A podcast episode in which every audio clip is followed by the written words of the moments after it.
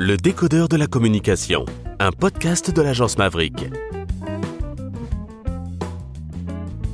Magali, j'ai une dernière question et elle est loin d'être évidente, je te le dis par avance.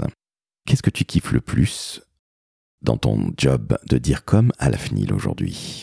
Bah écoute, j'en ai déjà un petit peu parlé, mais euh, ce, qui, ce qui est vraiment euh, formidable dans, dans ce job, c'est d'être parti d'une page blanche euh, il y a un an. Et maintenant d'entendre des gens, alors soit dans les entreprises, soit dans, dans, les parties prenantes que je côtoie au quotidien, qui me disent on vous voit partout.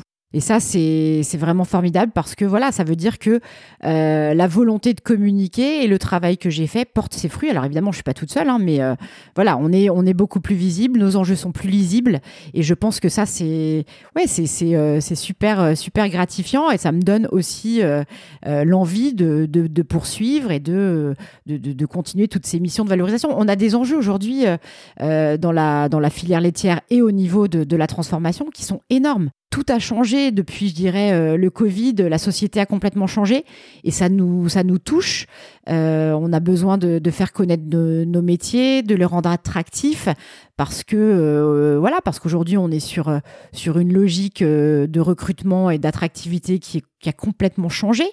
Euh, donc, on a vraiment besoin de valoriser ces métiers. On a euh, des enjeux de décarbonation, bien, évidemment. C'était des enjeux que je connaissais déjà auparavant, mais là qui sont devenus vraiment cruciaux et, et plus qu'urgents. On y est maintenant dans le changement climatique. Comme je le disais, je pense précédemment, c'est de la communication, mais au service d'enjeux qui sont réels et qui ont du sens. Et ça, c'est vraiment euh, ce que je trouve euh, hyper excitant aujourd'hui. C'est comment coller au plus près de ces enjeux et pas juste faire de la cosmétique. Et c'est vraiment comme ça que je conçois mon métier donc de l'anti-greenwashing, ce qui ne fait jamais de mal. Puis il faut aussi l'avouer, tu as une super équipe ici et un PDG, un président directeur général français Xavier Huard, qui est extrêmement important, qui est un homme qui est brillant, qui est sympathique, absolument, qui sait de quoi il parle, ça fait du bien. Hein Exactement. Alors, en effet, c'est quelqu'un vraiment de, de, de, de, brillant qui lui aussi euh, voit euh, vraiment euh, l'ambition comme quelque chose d'extrêmement positif.